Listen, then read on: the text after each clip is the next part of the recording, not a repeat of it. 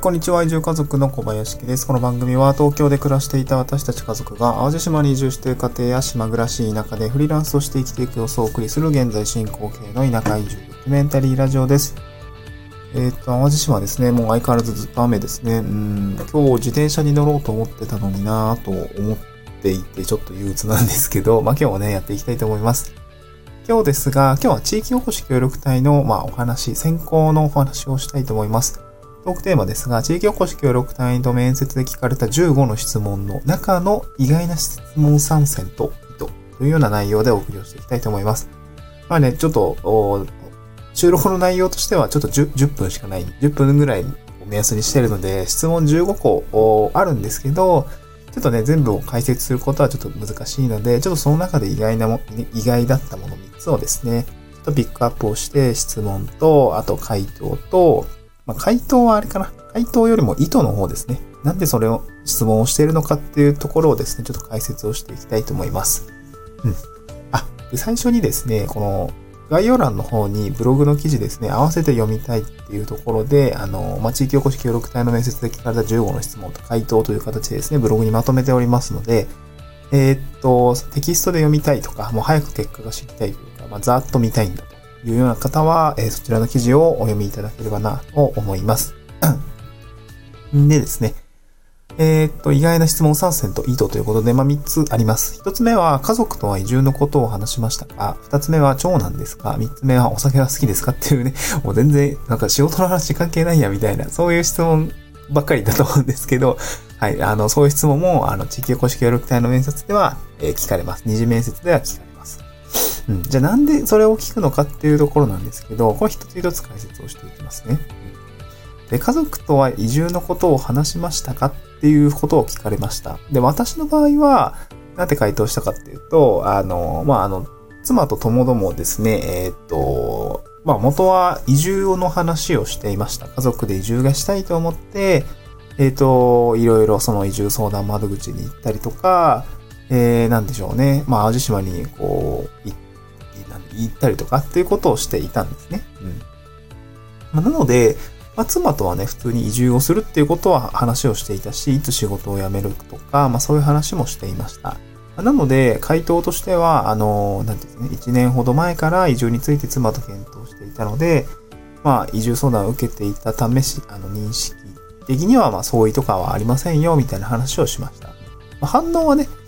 あ、そうですか、ああ、よかったです、みたいな、そんな感じでございましたね。で、回答した後、まあこれな、まあなかなか珍しいと思うんですけど、まあ面接中だったんですけど、その、ご質問、回答した後に意図まで説明してくれました。あ、いやですね、この質問をした理由としては、みたいな感じで面接官の方がですね、あの、解説をしていただいたいただいたんですよね。で、その意図は何だったかっていうと、あの、以前移住について旦那さん一人でこう、淡々と進めていて、で、いざ移住するタイミングでですね、家族に話したところ、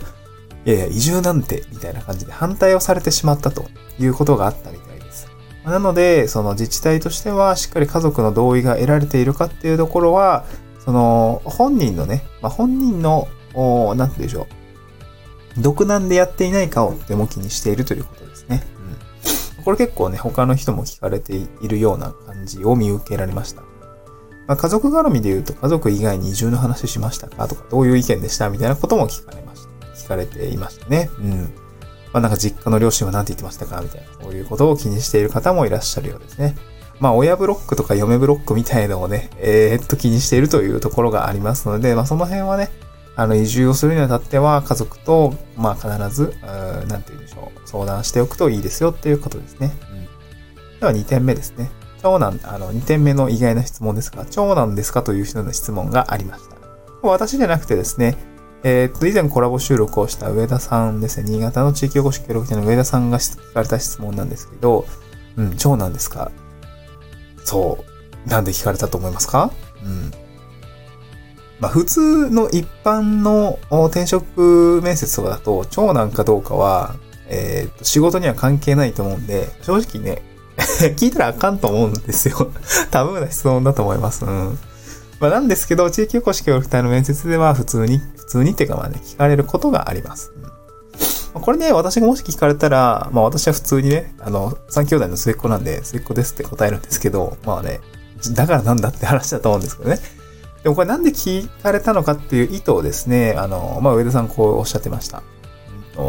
まあ、実際入ってみてですね、地域によっては、まあ、腸なんかを重要視する地域も、まあ、あるみたいですよっていうことですね。で、実際に入ってみると、まあ、自分が入ったこの地区っていうのは、もう、なんていうんですかね、みんなこう、残ってるのは、結局、その地区とか集落に残ってるのは、結局長男なん、長男が多かったっていうことですね。で、まあ、長男だとどうなるかっていうと、その、せっかく地区に来てくれたけども、なんか将来的には自分の地元に戻ってしまうのではないかとか、こう、家業を継ぐとか、まあ、家を継ぐとか、そういう理由ですね。地域の人地域に入ったんだけど、まあ、数年したらもう戻っちゃうんじゃないかっていうところをですね、地域の人が気にしてしまっていたっていうところがあって、まあ、なんて言うんでしょう、長男ですかっていう質問があったということですね。うん。まあ、これね、まあ、そういう意図が、意図をね、聞いてみれば、ああ、確かにな、みたいな。長男だとなんか心配かもね、みたいな、そういうことがあると思うんですよね。ああ、じゃあこの人はもう次男だし、えー、なんだろう、末っ子だし、大丈夫だ、みたいな。まあね 浅いと思いますけどね。なかなかね、それだけ聞いて戻るかどうかっていうのは正直わからないけれども、まあ集落の人的にはこう本能的にというか、まあ、うん。で、やっぱり残ってほしいんですよ。地域に人が残ってほしくて聞いているので、うん、まあこれはね、あの、まあ自分が長男だったらさ、いや、長男じゃないですとか言えないじゃないですか。嘘はつけないと思うんで、これは正直に言うほかないんですけど、まあ、なんで聞いているのかとかっていう意図はね、組んであげてほしいかなと思います。うん、まあ面接の時にね、聞かれたらわかんないですけど、あまあ状況にもよるけどね、こう自分が長男で、えー、そういう風に聞かれたら、で、なんか次男とか、えっ、ー、と、なんて言うんでしょう。うん、次男が地元で、実家の方で結婚して家建ってて、まあなんか近くに住んでるんですみたいなこと言うと、ああ、じゃあ長男は別に戻らなくてもいいかみたいな、そういうふうなね、あの回答ができる人であれば、まあそういうことをね、面接で回答してあげると、まあ少し安心するのかなっていう感じですね。うん。まあね、これ人によって状況もあるし、嘘もつけない内容なので、まあ嘘つか、嘘つけとは言ってないですけども、うん。まあしょうがないから正直に答えてくださいっていう感じですかね。うん。で、最後3つ目ですね。お酒は好きですかっていう質問です。はい。これもね、長男ですかと一緒で、あの、地球公式よりめ、なんだろう、ミッションに対して仕事、なんだろう、仕事の、ね、あの、まあ、仕事の話は関係ないじゃないですか。お酒が飲めたらいいんですか？あの、面接受かるんですかっていうわけじゃないと思うんですけど、で、これも一般的な、えー、会社の面接で、まあ、聞いてしまうとね、ちょっと良くない質問かなと思うんですけど、地域公式オフィスの面接ではよく、よくというか、まあ、聞かれたりします。これはね、これも、あの、なんて言うんでしょう。意図としては、なんて言うんですかね。うん。まあ、これはね、あの、地域の住民の方が面接に参加している場合に出てきた質問なんですけど、まあ、その、市役所の方とかはあんまこういう質問しませんね。市役所の方はあくまでも仕事について質問してきますが、地域の住民の方は、その、あえっと、あなたのことをですね、その、仕事で来ているとは思ってないから聞いてるんですね。うん地域に仕事で来ているという風な感覚ではなくて、地域で一緒に住む住民として、あの、迎え入れてくれる。まあ、そのために、あの、いろいろ、まあ、あなたのことを聞いていたりとか、えー、しているというふうに思ってもらえたら、この質問の意図がわかるかなと思います。まあ、なんで聞いてるかというと、お酒を一緒に楽しめるかな、あの、集落のみんなで盛り上がれるかな、みたいなことを気にしているということですね。うん。まあ、これもね、えっと、まあ、自分がね、お酒好きだったらいいかもしれないけど、お酒飲めないんだったら、まあ、別に正直に言ってさ、うんと、いや、おたしなむ程度です、みたいな。そんな感じだとか、まあ、自分はビールより日本酒が好きですね、とかな。そう言って、なんか楽しくワイワイ盛り上がれるようであれば、そっちの方がいいかなと思いますね。うん。で、お酒飲めないんだったら飲めませんって正直に言った方がいいし、でそういうね、あの、周りがめちゃくちゃ酒盛りしてくるような地区で、なんか自分がね、なんか言い言いづらいとかの方が本当は良くないので、まあそこはね、やっぱりその、有給公式よりの面接っていうものの本質が、優れ、優れているかというよりも、合うか合わないかを見る場所っていうところが前提にありますので、その、なんて言うんでしょう、面接行ったけど、で、自分もすごい受かりたかったけど、なんか地、地区、地区、地区、地域とか集落とかの人と合うか合わないかっていうのは自分もね、確かめ、あの、そういった面接を通して確かめないといけないと思います。これも会社もね、入ってみないとわからないし、地域も入ってみないとわからないんだけれども、なんとなく片鱗って見えるじゃないですか。そういうところで、うん、なんか違うな、みたいな思ったら、そこはね、自分の直感を信じてあげたらいいのかなと思います。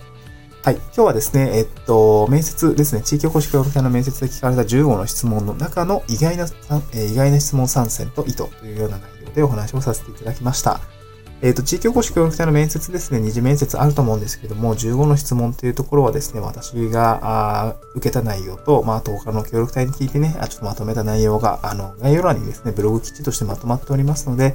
えー、続きが気になるとか、他の質問が気になるという方は、あの、概要欄の合わせて読みたいから、あの、ブログの記事の方を読んでいただければなと思います。また次回の収録でお会いしましょう。バイバイ。